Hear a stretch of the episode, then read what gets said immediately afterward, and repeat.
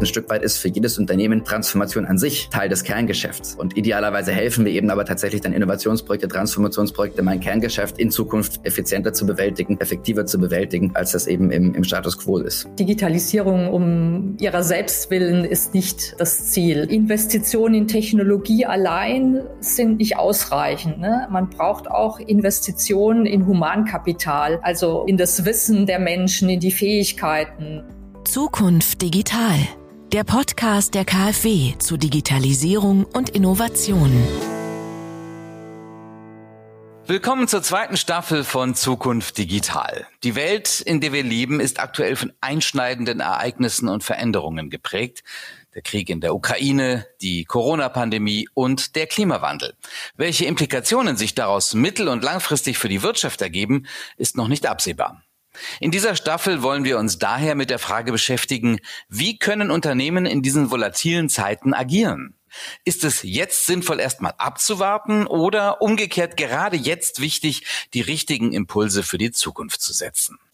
Ich bin Holger Turm und von meinen heutigen Gästen will ich wissen, wie können Unternehmen mit unvorhergesehenen Ereignissen und Unsicherheiten umgehen? Darüber spreche ich mit einer Wirtschaftsprofessorin und einem Innovationsexperten. Ich begrüße Frau Professor Dr. Bertschek. Sie sind Leiterin des Forschungsbereichs Digitale Ökonomie am Leibniz Zentrum für europäische Wirtschaftsforschung, kurz ZEW, und Professorin an der Universität Gießen. Schön, dass Sie dabei sind. Ja, guten Morgen. Ich freue mich. Herzlich willkommen auch an Lukas Bosch. Sie sind Innovationsberater und begleiten Unternehmen bei der Gestaltung nachhaltiger Geschäftsmodelle. Hallo, guten Morgen. Ganz genau. Guten Morgen auch von meiner Seite. Ich freue mich hier zu sein. Frau Professor Berczek, Unternehmerinnen und Unternehmer sind ja von jeher mit Veränderungen äußerer Rahmenparameter und auch mit der Frage konfrontiert, was heißt denn das jetzt für mein Unternehmen? Was heißt das für mich als Unternehmerin oder Unternehmer?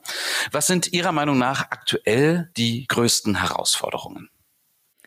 Ja, die größten Herausforderungen ergeben sich aus den beiden Krisen, die wir seit einigen Jahren beziehungsweise seit einigen Monaten durchleben. Das ist einmal die Corona-Pandemie und dann die Ukraine-Krise. Und da hat sich gezeigt, dass Unternehmen mit Herausforderungen konfrontiert sind, die vorher vielleicht nicht so ähm, präsent waren. Zum einen, dass Vorprodukte, Vorleistungen fehlen. Das haben wir festgestellt, sowohl während der Corona-Pandemie als auch jetzt in der Ukraine-Krise. Und dann nochmal verbunden wiederum mit der Ukraine-Krise, was den Unternehmen auch sehr zu schaffen macht, sind die steigenden Energiepreise. Gut, hinzu kommt noch die Klimakrise, ne? also der, der Klimawandel als eher langfristige ähm, Herausforderung, mit denen sich Unternehmen auch befassen müssen. Wir wollen heute beleuchten, wie Unternehmen sich gegen die Vielzahl von Krisen am besten wappnen können. Die Krisen machen ja auch vor Landesgrenzen nicht Halt. Die Frage ist, machen das Unternehmen in anderen Ländern besser? Sind sie besser als deutsche Unternehmen vorbereitet? Ja, also zunächst mal, diese Krisen sind globale Krisen. Insofern sind hier Unternehmen in allen ähm, Ländern mehr oder weniger betroffen. Aber was wir feststellen, ist, dass tatsächlich äh, Unternehmen, die digital sind, also die hochdigitalisiert sind, dass die besser durch Krisen kommen. Also wir haben dazu eine Studie durchgeführt, auch am ZDW äh, mit ähm, Daten aus verschiedenen europäischen Ländern und bezogen auf die Finanz- und Wirtschaftskrise. Und da hat sich gezeigt, dass die Unternehmen, die hochdigitalisiert waren, einen geringeren Rückgang des Produktivitätswachstums wahrgenommen haben als äh, Unternehmen, die nur gering äh, digitalisiert waren. Und äh, ähnliche Ergebnisse finden wir auch jetzt äh, bezogen auf die Corona-Pandemie bei den Solo-Selbstständigen. Auch hier haben wir eine Studie durchgeführt, die zeigt, dass die Solo-Selbstständigen, die stärker digitalisiert sind oder waren bei Beginn der Corona-Pandemie, dass die auch eher in der Lage waren, ihre, ihre Geschäftstätigkeit fortzuführen. Insofern, es, es gibt tatsächlich empirische Belege dafür, dass Digitalisierung krisenresilient macht.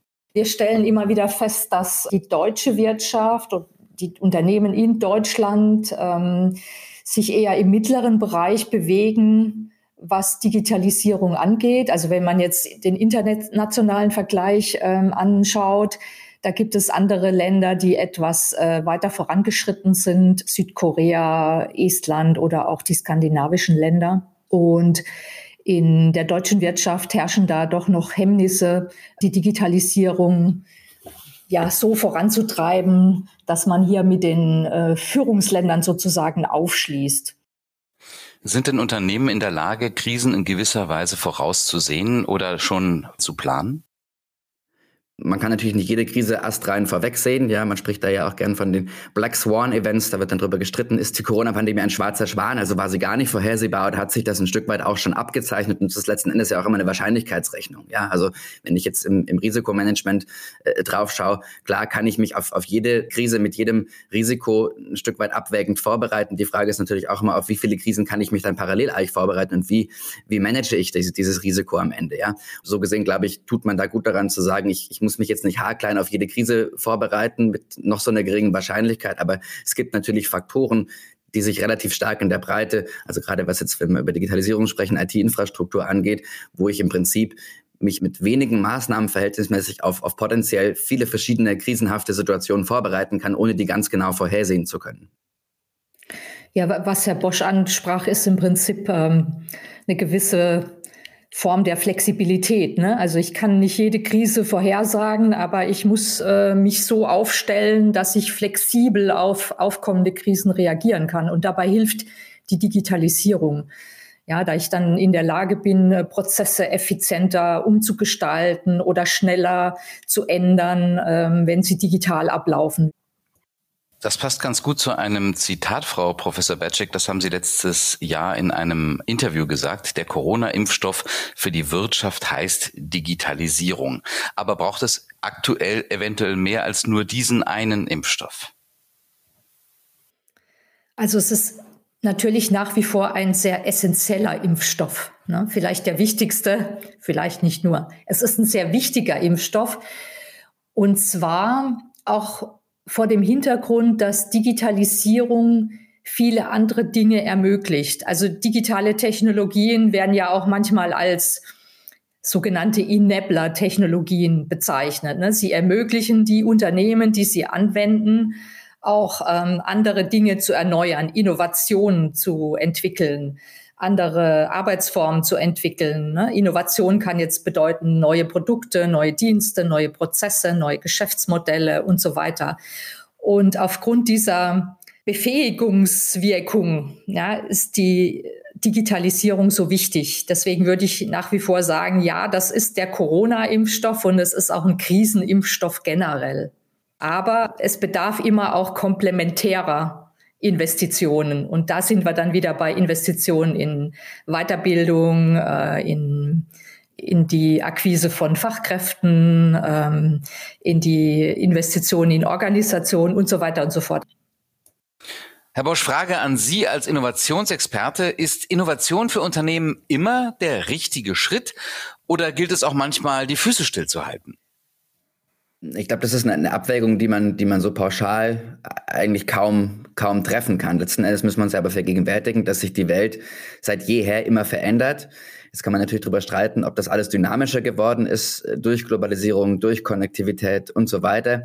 Und im Grunde genommen muss ich mich fragen als, als Unternehmen, wie verändert sich mein geschäftliches Umfeld? Äh, bedingt durch Veränderungen, die eben gesellschaftlich, äh, geopolitisch und so weiter eben sich Bahn brechen. Also es, es gibt dieses, dieses wunderbare Sprichwort, das einzige Konstante ist der Wandel. Ja, das gilt natürlich Gleichzeitig muss ich es immer im, im gesamten Portfolio abwägen und natürlich überlegen, wo möchte ich eigentlich hin, wo möchte ich mit meiner Positionierung hin. Letzten Endes verändert sich mein geschäftliches Umfeld wer quasi solche Transformationen, wer solche Veränderungen ignoriert, wer Scheuklappen aufsetzt, wer zu stark im Bewerten drin ist und, und damit die Realität nicht mehr zu greifen vermag, ähm, der hat natürlich einen Nachteil, weil diese Veränderungen finden statt, die brechen sich Bahn und die betreffen Unternehmen in ihrem jeweiligen Geschäftsfeld sehr, sehr spezifisch. Und so gesehen ist Innovation immer der richtige Schritt. Äh, zum gegebenen Zeitpunkt ja, und bitte aber mit einer strategischen Abwägung dahinter weil ich glaube, äh, äh, quasi blind Transformationsprozessen irgendwie nachzurennen, wird nicht zum Erfolg führen, sondern ich muss es tatsächlich eben in meinem Kontext greifen und dann auch, auch umsetzen. Ja. Es heißt ja auch immer Krise als Chance. Frau Professor Bercek, kann die aktuelle Lage jetzt auch ein besonderer Innovationstreiber für Unternehmen sein? Ja, absolut.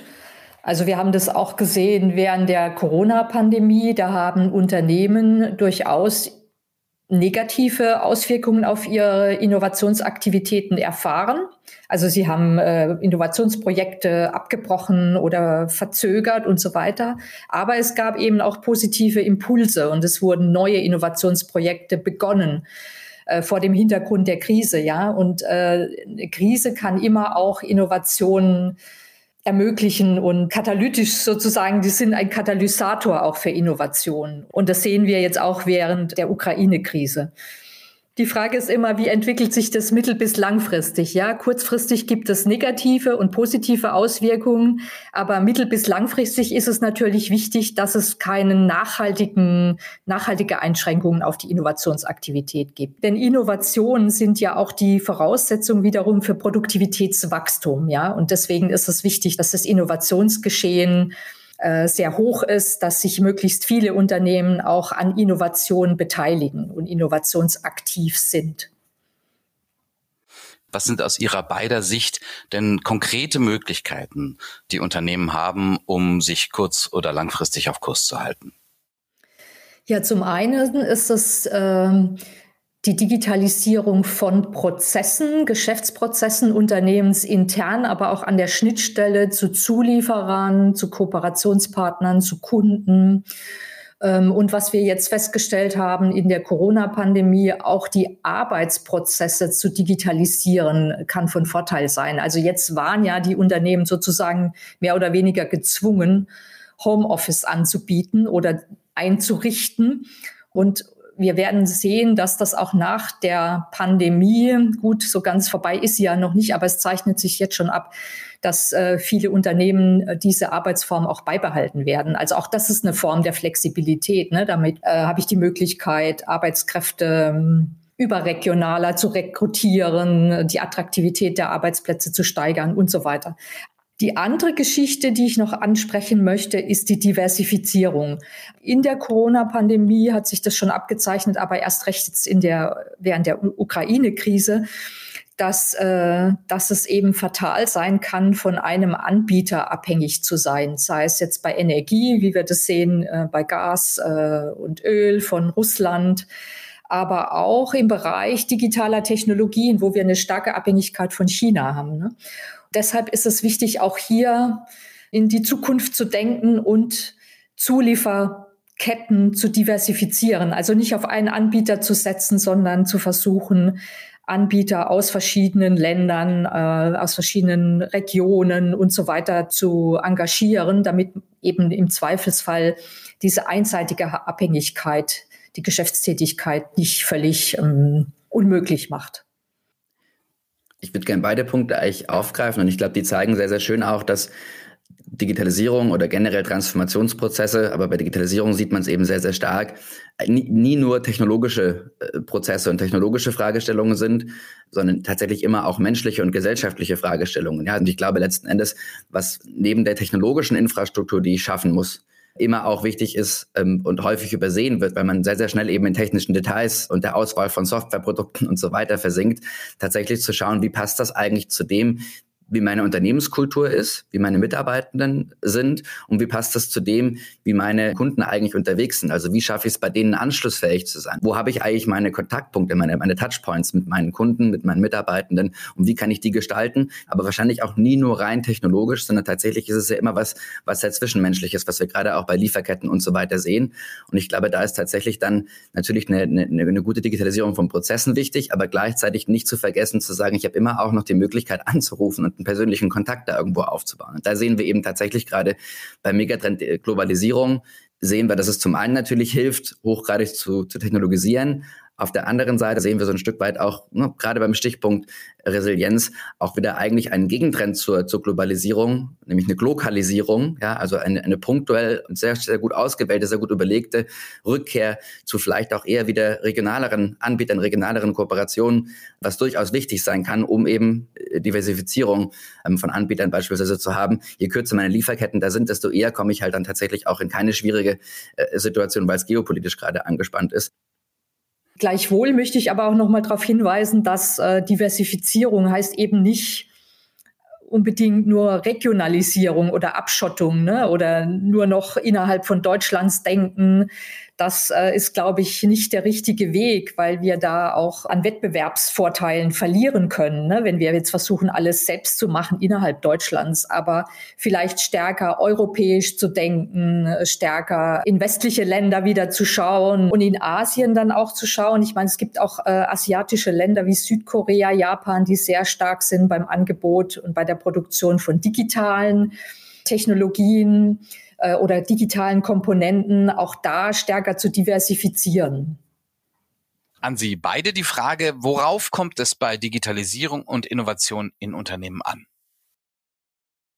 Genau, letzten Endes ist ein ganz, ganz gewaltiger Ausgangspunkt oder wichtiger Ausgangspunkt, neben den technologischen Entwicklungen tatsächlich eben den Menschen im, im Blick zu behalten. Und das ist tatsächlich ein, ein, wunderbarer Startpunkt, um auch in Innovation reinzustarten. Ich kann natürlich schauen, was passiert eigentlich mit technologischen Entwicklungen, die ich auf gar keinen Fall verschlafen sollte. Gleichzeitig ist es tatsächlich so, am Ende des Tages muss es immer irgendjemand benutzen, muss es immer irgendjemand anwenden, muss es immer irgendjemand kaufen. Ja? Und da ist eben beispielsweise Design Thinking als ein Ansatz so interessant, wo ich hingehe und sage, die ganzen technologischen Entwicklungen, die ganzen Entwicklungen am Markt, die schaue ich mir natürlich an. Daraus kann ich auch Ableitungen treffen, strategischer Natur, worauf ich mich jetzt fokussiere.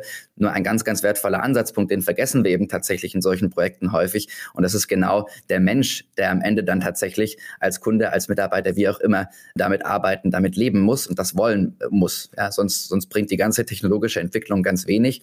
Wir hatten ja vorhin tatsächlich auch nochmal drüber gesprochen, Digitalisierung nicht nur als einen technologischen Trend zu sehen. Und da gab es in den letzten Jahren eben diese auch sehr, sehr schöne Aussage bezüglich digitaler oder digitalisierter Prozesse, dass eben tatsächlich auch ein digitalisierter Scheißprozess immer noch ein Scheißprozess bleibt, ja, jetzt in, in großen Anführungszeichen. Das heißt, ich sollte mir, wenn ich jetzt mich dran mache, Prozesse zu digitalisieren, nie nur fragen, wie kriege ich den irgendwie digital abgebildet, sondern immer drauf schauen und sagen, ist der eigentlich noch so zielführend? Und da kann eben Digitalisierung ein toller Anlass sein, generell über eine Prozesslandschaft nachzudenken, um dann keinen digitalen Scheißprozess zu haben, sondern einen guten digitalen Prozess. Ja. Also um das vielleicht noch zu ergänzen, Digitalisierung ist kein Selbstzweck. Ne? Das geht nicht einfach darum zu digitalisieren, was zu digitalisieren geht, sondern immer zu überlegen, was will ich damit. Und es geht auch nicht nur um Prozesse, sondern es geht auch um Produkte, um ganze Geschäftsmodelle. Ne? Also auch da ein bisschen größer zu denken, äh, vom Gesamtkonzept des, des Unternehmens her zu denken, das verfolgt wird. Digitalisierung um, um ihrer selbst willen ist nicht äh, das Ziel. Und ähm, um den Faktor Mensch vielleicht nochmal zu betonen, das ist auch etwas, was wir in unseren Studien immer wieder feststellen. Äh, Investitionen in Technologie allein sind nicht ausreichend. Ne? Man braucht auch Investitionen in, wie die Ökonomen so schön sagen, in Humankapital also um, in, in das Wissen der Menschen, in die Fähigkeiten. Und das, das muss immer mit einhergehen, muss mitgedacht werden. Ne? Wie kriege ich auch meine Beschäftigten mit an Bord? Äh, wie vermittle ich ihnen die Fähigkeiten, damit sie neue Technologien auch anwenden können, effizient anwenden können, innovativ anwenden können und so weiter. Das heißt, das muss immer mitgedacht werden, diese Investition in, in das Wissen, in die Fähigkeiten der Beschäftigten. Stichwort Humankapital, da brauche ich ja auch entsprechend Fachkräfte, um mir Wissen ins Unternehmen zu holen. Wie, wie gehe ich da vor? Nun ist es so, dass man diese Fachkräfte nicht unbedingt immer selbst im Unternehmen haben muss. Man kann das auch durch Outsourcing zum Teil betreiben und man kann das aber auch durch Kooperation beispielsweise mit Startups gestalten. Ja, also viele Startups im Digitalbereich bringen ja oft Fachkräftewissen mit sich, äh, haben auch oft neue Lösungen parat, mit denen sie in den Markt kommen. Und es ist daher eine Überlegung wert, gerade für kleine und mittlere Unternehmen, ob es nicht sinnvoll ist, mit Startups zu kooperieren, um also sozusagen nicht auch nicht immer nur im eigenen Saft zu kochen, sondern sich auch neue Ideen, Wissen äh, reinzuholen und äh, durch diese Kooperation dann auch einen Schritt voranzukommen. Ja, sowohl Digitalisierung als auch Innovation sind Themen, die immer wieder auch kontrovers diskutiert werden. Frau Professor Berczek, was ist aus Ihrer Sicht denn die strittigste These im Hinblick auf die Digitalisierung? Ja, da würde ich mich auf das sogenannte Produktivitätsparadoxon ähm, beziehen. Das besagt im Prinzip, dass wir einerseits Investitionen in die Digitalisierung beobachten. Ja, also es finden ja Investitionen statt, aber gleichzeitig ist das Produktivitätswachstum in den letzten Jahrzehnten äh, zurückgegangen. Also nicht die Produktivität im Niveau, sondern das Wachstum ist zurückgegangen. Und wenn man jetzt einerseits äh, sagt, na ja, äh, digitale Technologien, das sind sogenannte Basistechnologien, General Purpose Technologies, die ermöglichen Innovationen, Produktivitätswachstum und so weiter und so fort. Warum sehen wir das dann nicht in der Statistik? und in den Zahlen. Und momentan befinden wir uns wieder in einer Phase, wo das weniger der Fall ist. Ja, also deswegen spricht man auch vom neuen Produktivitätsparadoxon oder vom Productivity Puzzle. Die, die Hypothese ist jetzt hier, naja, haben die digitalen Technologien wirklich diese Fähigkeit, zu Produktivitätswachstum zu führen? Sind es wirklich diese tollen Technologien? Ja, das ist eigentlich die Hypothese, die, die auch wir als Ökonomen immer wieder vermitteln. Oder ähm, es gibt eben auch Kritiker, die sagen, nee, also äh, digitale Technologien sind per se gar nicht vergleichbar mit der Elektrizität oder mit der Dampfmaschine, ja, also den, den Basistechnologien, die wir vor Jahrzehnten eingeführt haben und die, die zu enormem Wirtschaftswachstum geführt haben. Es gibt auch verschiedene Begründungen für dieses Produktivitätsparadoxon, zum Beispiel, dass man die Digitalisierung nicht richtig misst, dass jetzt Investitionen eher verlagert werden zu Ausgaben, weil viele Unternehmen Dienste über die Cloud einkaufen, also nicht mehr selbst investieren oder dass eben diese komplementären Investitionen, die erforderlich sind, wie Investitionen in Weiterbildung und so weiter, dass die noch forciert werden müssen. Und jetzt natürlich auch an Sie die Frage, Herr Bosch, was ist aus Ihrer Perspektive die unstrittigste These in Bezug auf Innovation? Wir hatten es ja vorhin schon, ne? die, die einzige Konstante ist der, ist der Wandel dementsprechend kann man schon sagen, Innovation ist immer irgendwie richtig und wichtig. Da geht es um eine strategische Ausrichtung, da geht es um die richtige Dosierung, da geht es sicherlich auch ein bisschen immer um Timing.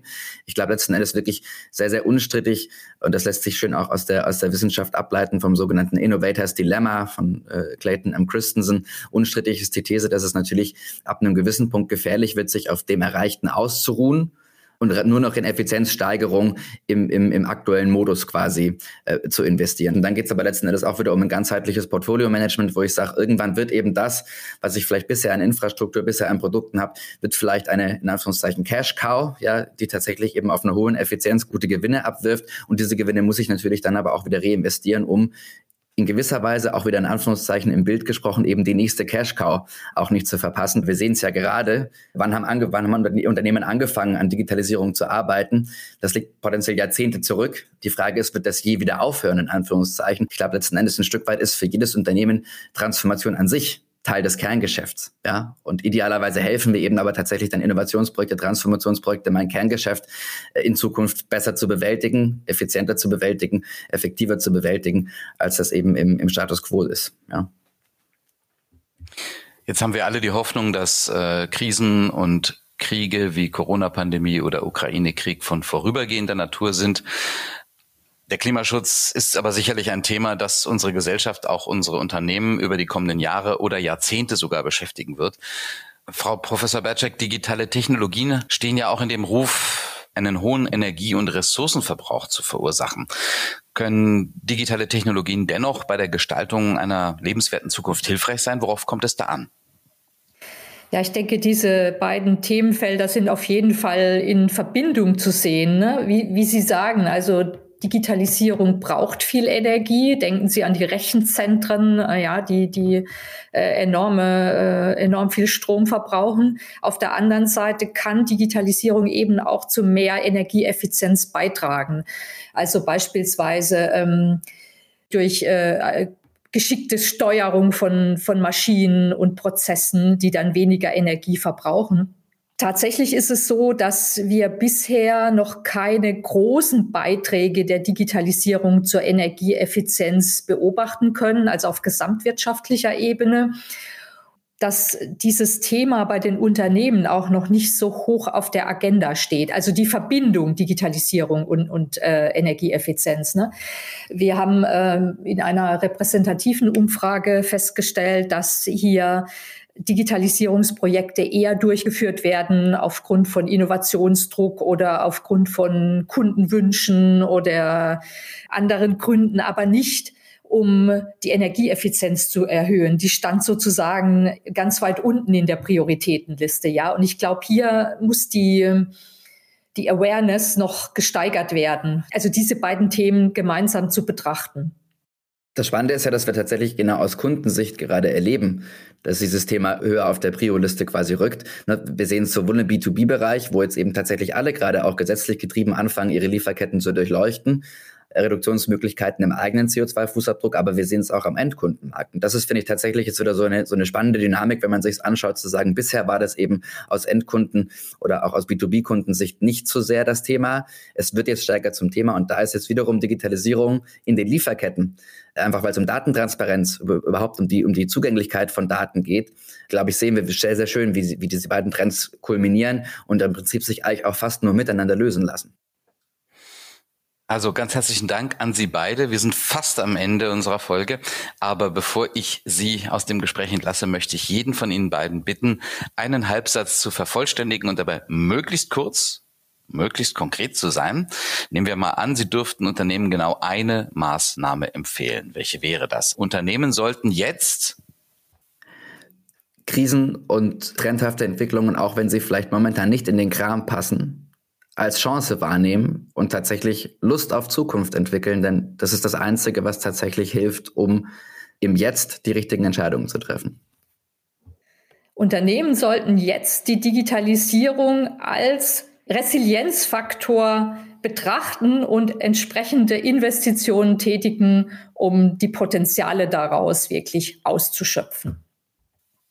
Wie können Unternehmen in unseren unsicheren Zeiten agieren und welche Rolle spielen dabei Digitalisierung und Innovation? Darüber haben wir mit der Wirtschaftsprofessorin Irene Berczek und dem Innovationsberater Lukas Bosch diskutiert. Ich möchte mich bei Ihnen ganz herzlich für unser Gespräch bedanken.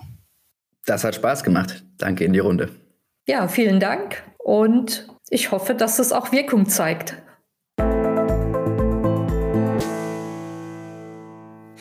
Veränderungsprozesse aktiv gestalten, mit innovativen Ideen die Zukunft prägen.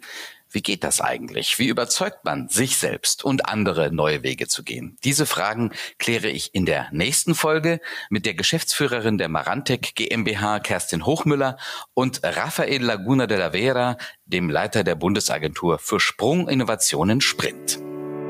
Das war Zukunft Digital wollen auch Sie Digitalisierung oder Innovation in Ihrem Unternehmen vorantreiben? Informationen zur Förderung finden Sie unter kfw.de slash digitalisieren und kfw.de slash Innovation.